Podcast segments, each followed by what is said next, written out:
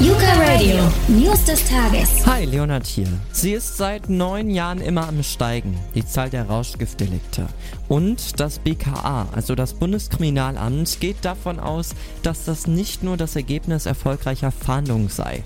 Die Behörde sieht nämlich in dem Anstieg einen Hinweis darauf, dass mehr illegale Drogen konsumiert werden. Denn das Kontrollniveau war 2019 laut dem Chef des Kriminalamts Holger Münch so hoch wie im Jahr zuvor.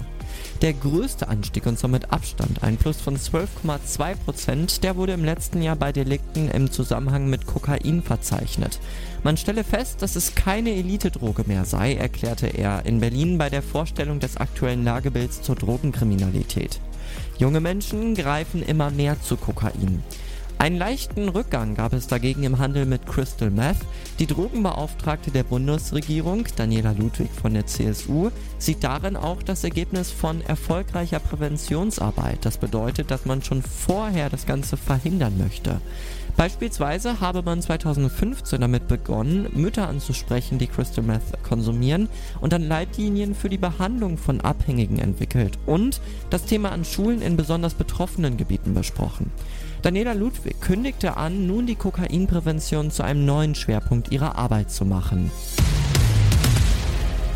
Und jetzt noch eine gute Nachricht. Straßenbeleuchtung nimmt etwa ein Fünftel des weltweiten Stromkonsums in Anspruch, aber Bäume könnten doch auch einfach aus eigener Kraft leuchten und die Aufgabe übernehmen, oder? Bionik. Das ist, wenn wir Menschen uns raffinierte Sachen von Mutter Natur abschauen und so dann für uns selbst verwenden.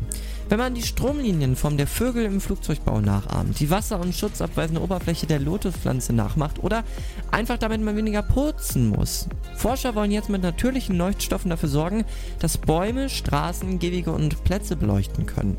Der Biologe Robin Axt forscht dazu im Rahmen des Projekts Optoplant an der Hochschule Bonn-Rhein-Sieg und hat erklärt, wo man natürliche Leuchtstoffe findet, und zwar Biolumineszenz. Das sind Dinge in der Natur, die von sich aus leuchten. Und jetzt überleg mal, Fische in der Tiefsee zum Beispiel oder Glühwürmchen zum Beispiel.